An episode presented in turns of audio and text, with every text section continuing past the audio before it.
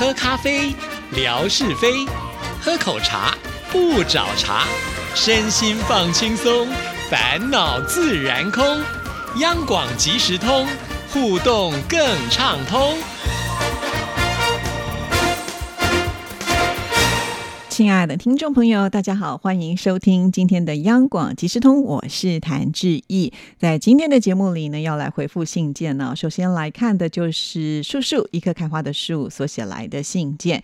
亲爱的志毅姐，周末快乐！因为他写这封信的时候是在八月十二号，是星期六的午后啊。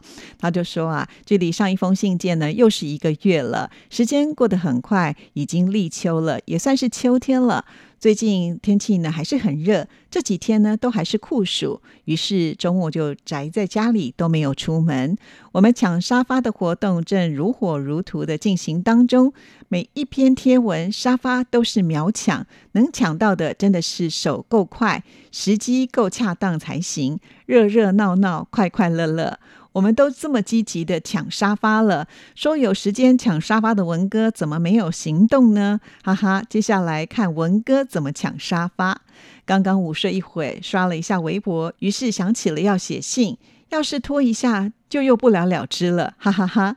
最近听节目也不是很及时，有的时候想写信也总没有完成，于是今天必须一定要写一封，短就短一点，内容空白就空白一点吧。下次再好好写一封，就先写到这儿吧。好，那同样的，我们的叔叔也很可爱啊，他也没有食言。呃，在我念这封信的时候，其实我又收到他的秋天的第二封信了哈，因为这封信呢，他在寄件主旨写的就是秋天的第一。封信啊，其实说到了这个时间过得真的是非常非常的快哈，好像呢我们才刚刚做完这件事情，可是一溜烟时间就过去了，就好像呢我们才刚刚开始抢沙发，眼看着呢抢沙发也快要接近尾声了哈，时间就是这么的快，所以人家才会说啊，任何事情都要把握及时跟当下嘛啊。说到了这个抢沙发的活动啊，当然文哥是天王嘛啊，我们会觉得天王应该就是高高在上的啦，所以他要下来跟我们。凡人抢这个沙发，好像真的有点说不过去哈。而且呢，万一抢输了，大家那面子也挂不住嘛。所以呢，文歌手说说，并没有真正的来抢沙发了啊。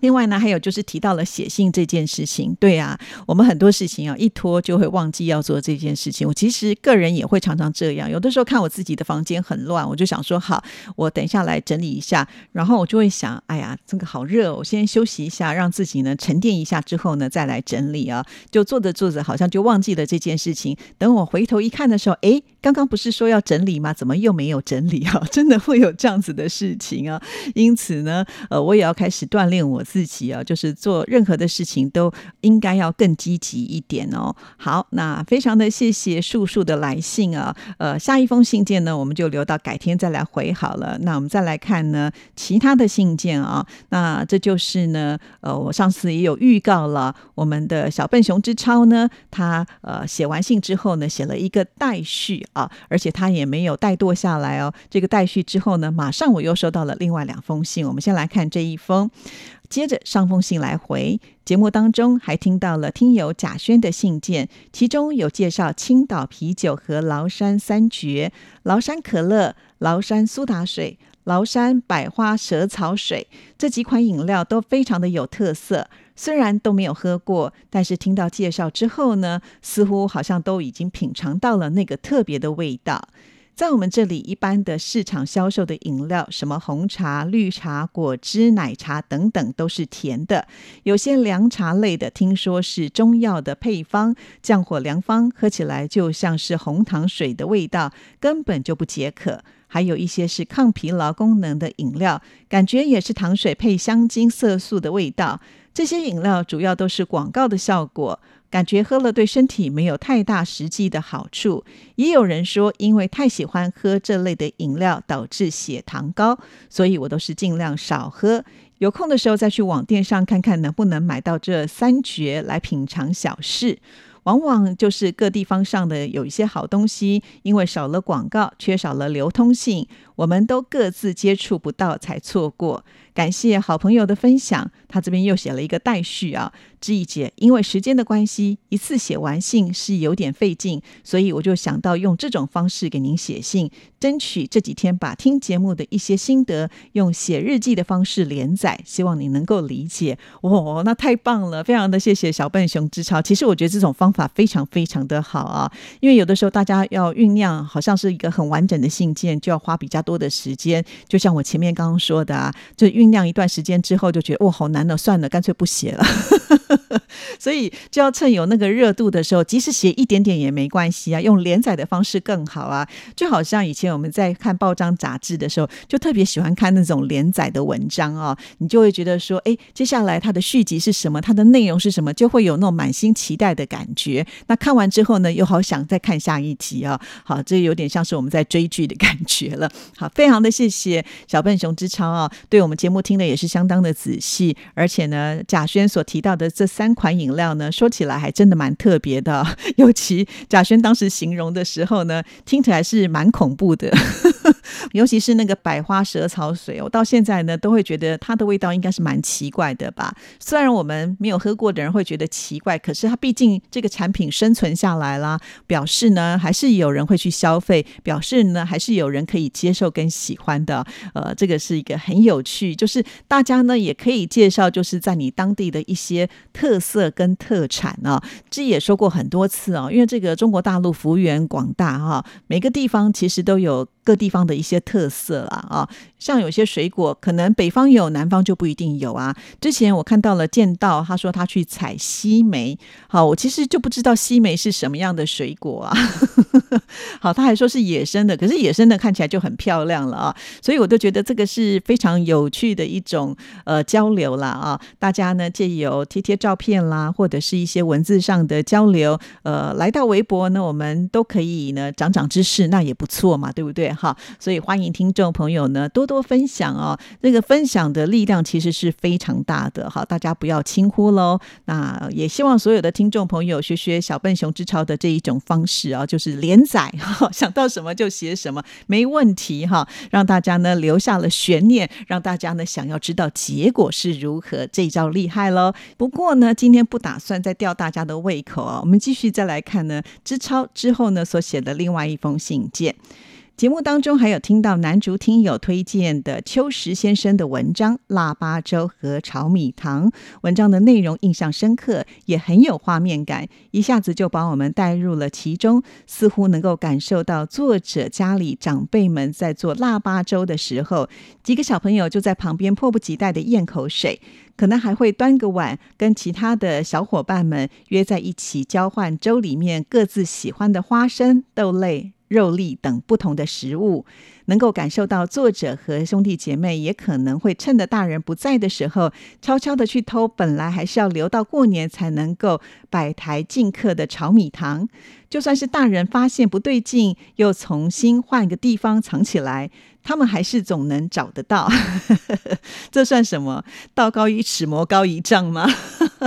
对啊，其实这就是我们小朋友的一种生活的趣味哈。呃，虽然呢，好像时间没有到不能吃，偷糖也是不好的行为。可是当我们长大之后，在回想那个过往这么天真的一些行为的时候，还会觉得非常的有趣啊。如果少了这一些的呃，我们看起来真的是比较淘气的行为的时候，反而会觉得少了什么哈。那因此，小的时候调皮一点点，好像呢回忆起来啊，会觉得生活更多彩多姿。好，我们再来看下一段。作者家乡过去那个时候的过年习俗和我们这里也有几分相同，有点不同的是，我们这里那个时候是没有煮腊八粥的习俗，可能是因为家里面的条件，或者是老传统下来就没有吧。我们家里从来没有煮过，第一次听到腊八粥还是在小学课本里面才听过的。现在到超市里面就有那一种配好的腊八粥生配包，买来回家洗洗就可以直接煮，也可以自己加其他的食料，有不足八种的，也有超过八种的。有几个年头的腊月初八到来时，我的爱人也会去买来煮，因为吃腊八粥有祝福幸福、安康、吉祥之意。而炒米糖在我们这里也叫做米糕或者是糖糕，基本上做法和配料都差不多。我最喜欢吃有花生米拌芝麻的那一种。熬糖是门技术活，糖糕好不好吃，糖就是关键。小的时候，我们家里面的糖糕都是去外婆家做的，外婆技术超好。记得外婆炒米的时候，都会在锅里面放一些沙，也是精挑细选、洗干净之后专用的。不用的时候呢，就把这些沙装好，来年再用。先把沙炒热，再放米，米是用煮熟过的，后来经过晒干的糯米炒的。为了保证口感，通常也是要等糖糕冷下一阵子之后，再用塑料袋封好。如果存在陶罐缸里的话，还会拌一些熟糯米米粒，防止米糕变软，就不好吃了。还有一种炒米糕的特别副食，姑且我称呼为副食。哎，这个姑且听起来好像是文哥经常会用的词句啊。你看我们的听众朋友听多了，呃，也会使用了啊。好，再来看，就是做完糕之后，剩下的不够一架或者是一些边角料，反正就是做不了糕，就拿来拌糖，捏成圆圆球状，我们叫做糖粑。小时候呢就是这样，年前先吃糖粑。解馋，要不然糖糕留到过年就难了。后吃糖糕，糖糕吃完之后呢，再吃熟米粒。通常呢是用开水泡着吃，解饿，味道好极了。那都是小时候的味道，现在几乎都吃不到了。就算市场上能够买得到，味道也和当时呢相差甚远。糖糕就是我们小时候最美的零食。谢谢秋实先生一篇文章带给我们满满的回忆。哇，他后面又写了一个待续哦，好开心哦，还是可以再看到知超的来信哦。好。呃，我会发现呢，其实你看，呃，一个炒米糖啊，它的回响这么的大，可见呢，大家对于小时候的回忆啊，都是甜的。为什么会用甜的来形容呢？其实啊，呃，我会发现小时候我们有一些很淘气的行为，现在回想起来呢，都会觉得特别的有趣。其实童年的时候，生活当然不像现在，呃，可以比较富裕啊。虽然呢，这些糖都是很传统的，甚至都是。家人自己亲手做的，可是那个连结的回忆啊，它是带有一种就是幸福的感觉。我不知道听众朋友会不会有这样子的一种感受性啊？那我们都知道，现在要过年，有各式各样的糖果让我们选，有传统的，有新创的，有包装非常精美的，甚或是呢漂洋过海来的，通通都有啊。你去一趟超市呢，琳琅满目啊，让你呢目不暇接。但是你可能呢会提不起就是购买的欲望哈，反而会呃。怀念起就是小时候过年的那种氛围，就像志毅啊，呃，我们家应该还算是一个大家庭啊，因为五个小孩，爸爸妈妈。虽然平常呢，我们也都是聚在一起吃饭，可是，在过年期间呢，就是不一样啊。因为呢，在过年嘛，我们可以加菜哈，而且呢，会有很多的糖果可以吃啊，还有呢，就是可以领压岁钱啊，这样子呢，你就有钱呢，可以去买你想要的东西。因此，那个过年的期待感特别特别的强。烈啊，那再加上呢，人多啊，不知道为什么东西就特别好吃。我还记得我们妈妈每次呢把这个菜端上来之后呢，大家呢几乎是用抢的速度来抢菜。以前妈妈都说我们这样子是非常没有礼貌的一件事情，但是也顾不了啦，因为抢着吃特别的好吃啊，不像现在啊，因为是小家庭，所以在过年的时候感觉那个人气呢就是没有这么的强啊。再加上即使呢我们现在比较有条件吃更好的年夜饭了，可是呢，那吃起来的感觉就没有小时候来的这么的温馨跟美味啊。不知道听众朋友会不会跟志毅有同样的一种感受性？好，非常的有趣味啊！呃，一个炒米糖呢，又引发出了这个炒米糕。呃，可见呢，真的在每个地方啊，过年的时候都会有一些不同的特色料理。听众朋友，您印象中小时候还吃过什么在过年非吃不可的美食呢？或者是引起你小时候甜美回忆的食物又是什么呢？欢迎听众朋友多多的来信分享哦！欢迎大家透过 email 的方式。写信到志毅的信箱 r t i t a n t a n 小老鼠 g m a i l 点 c o m r t i t a n t a n at gmail dot com，或者呢是在微博的私讯留言也可以哦。呃，在私讯留言的话，志毅会把你的这个内容呢转发到我们听众服务组，也算是一封信件哈，是可以累积的哦。好，谢谢您的收听，祝福您，拜拜。